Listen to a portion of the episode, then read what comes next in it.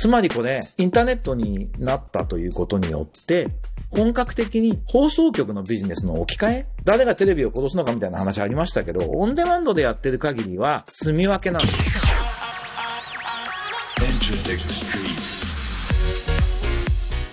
エンターテックストリート、音楽プロデューサー、そしてエンターテックエヴァンジェリストの山口のりかずです。え、このポッドキャストは、ラジオトークのアプリから Spotify、Apple Music などにも配信しています。あなたが聞いているサービスでブックマークをお願いします。今とこれからのエンターテイメントテクノロジーのホットトピックスについて一緒に考えていくこのプログラム。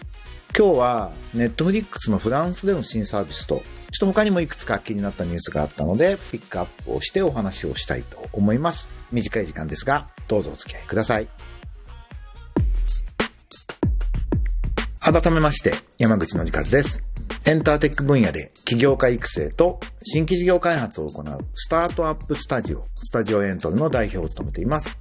もともとの出自は音楽業界なので、えー、次世代音楽ビジネスを担うニューミドルマンというコミュニティや、プロの作曲家を育成する山口ゼミを主催して、コーライティングっていう日本ではまだ新しい創作手法を提唱したりというような活動もしています。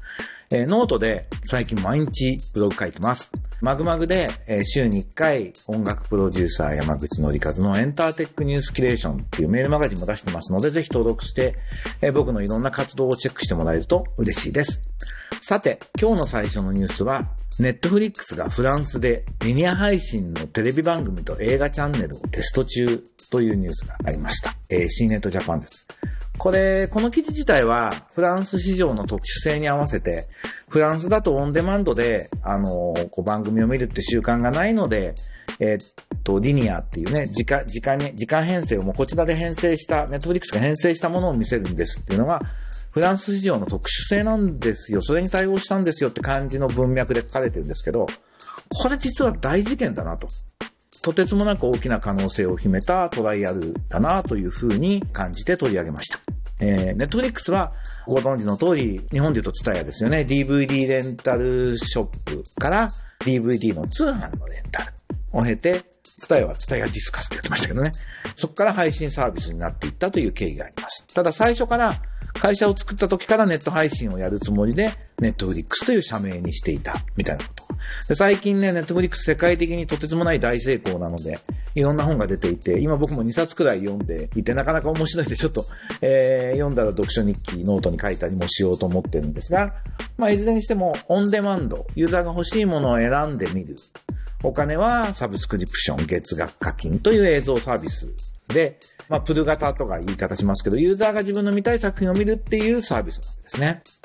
ところが、リニア配信、時間通りに流すっていうのは、これ、放送局型のビジネスモデルで、編成って言い方をしますけど、時間ごとにこの番組を流そうっていうふうに決めて、事業者側がプッシュをする。ユーザーは何を見たいか選ばなくていい。受け身でいいですよっていうサービスモデルです。あの、同じ映像配信ビジネスって言い方をしますけど、ビジネスの構造とか、ユースケース、ユーザーのこう接し方っていうのは全く違うと思います。で、これはあの従来のテレビがそうであるように、こう、無料で見て広告ビジネスっていうのがまあ相性がいいモデルなんですよね。で、そうなった時にネットフリックスは視聴者、ユーザーの行動データを取って分析してっていうのが一番得意な、一番そこを強めにしてるサービスですから、これと広告ビジネスを組み合わせると、これまでとは全然違う高いレベルの広告ビジネスをクライアントに提供できる可能性があるわけですね。そういうところにデータ分析とかにノウハウのない放送局には勝ち目がないだろうなと。つまりこれ、インターネットになったということによって、本格的に放送局のビジネスの置き換え誰がテレビを殺すのかみたいな話ありましたけど、オンデマンドでやってる限りは、住み分けなんですけど、これリニアのサービスやった時点で本当に放送局のサービスを置き換えていく可能性が見えてきたなと思います。で、とてつもなく優秀なネットフリックスの経営陣がそのことを意識していないわけはないので、僕は正直この記事読んだ時に、このフランスのマーケットはこうなんですよみたいな説明をしてるんですけど、僕は背筋がゾッとしました。おー、来たよ、みたいな。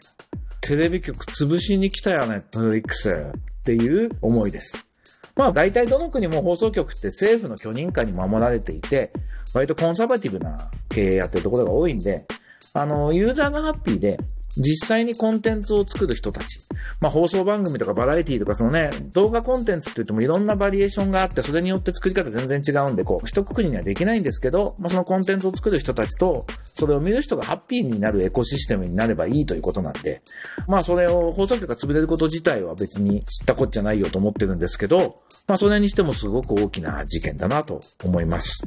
で、あの、同じ日にこんなニュースもありました。ワウワウオンデマンド1月にスタート。パソコン、スマホだけでも視聴可能に。っていうことで、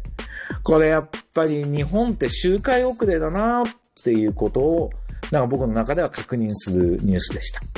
まあ、ワウワウってご存知の通り、有料の、あの、衛星放送局がオンデマンド型のネット配信をやるってことになると、で、ネットフリックスみたいなオンデマンドの放送局がリニア型の放送をやるっていうのは、お互いにこう行き来してるっていうふうにも言えなくはない見えなくはないんですけど、まあ、実際に経営してる時の経営者のこう視座っていうか目指してるところっていうのが、まあ、全然違うなと。ただまあ、ワウワウはすごくいいドラマとか作品を作るコンテンツ力がある会社ですし、まあ、既存のね、地上波のテレビ局みたいにこう、許認可で守られて、こ、のんきにやっている会社ではなく、すごくパイオニアスピリットがある会社なので、ぜひ自分たちのコンテンツを活かすためのオンデマンドサービスみたいなことは、頑張ってほしいなと思います。まあ、この映像ビジネスと映像のプラットフォーム、どういうふうに見ていくかっていうのが、これから非常に大きなテーマになるなと、改めて思いました。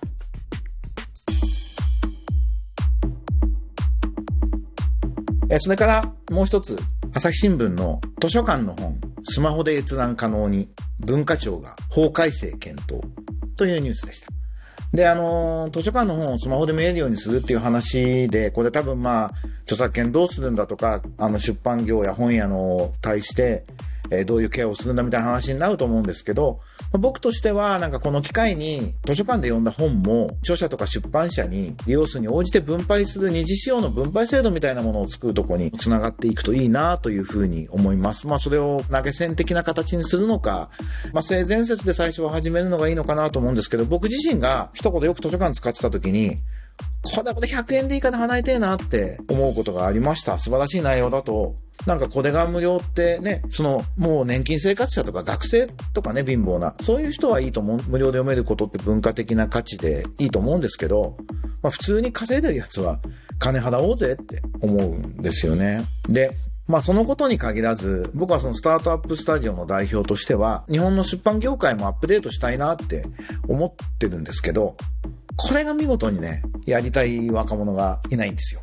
まあもちろん出版業って日本語の壁があるんでなんかグローバル展開しづらいし、まあそれこそ既存の業界がね、ものすごくデジタル化に関しては遅れていてもう出来上がっちゃってるんでなんかイメージがしづらいのかなと思うんですけど、ただまあ最近ちょっと2、3人、え、出版ビジネスでスタートアップやりたいっていう方とお話しする機会があって、やっぱりすごくビジネスをイメージするときのスケールが小さいのがすごい残念です。なんかもう、ともかくスタートアップやるんだったらイノベーションを起こすってことがやっぱり一番のテーマだと思うんで、なんか読書体験、僕自身が本を読むのがすごく好きだっていうこともあるんですけど、読書体験自体をどうイノベーションするのかってことを考えて、既存のこう出版社と本屋さんとその間を取り次ぎが結んで返品自由でみたいなことってもう昭和の仕組みで高度成長時代は良かったけど今はもう有効じゃないのは明らかなんでだからってタブレットで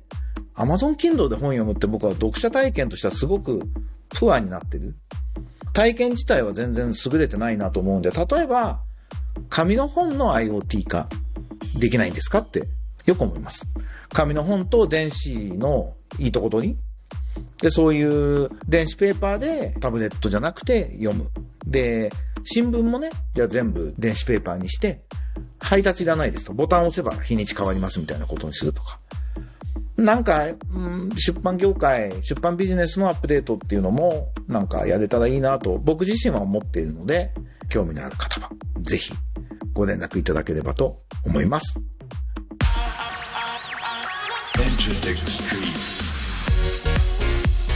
ということで、今週はいかがだったでしょうか？ちょっとだいぶ寒くなってきたので、風邪など召されませぬように、健康に気をつけて頑張りましょう。それではまた来週。バイバイ。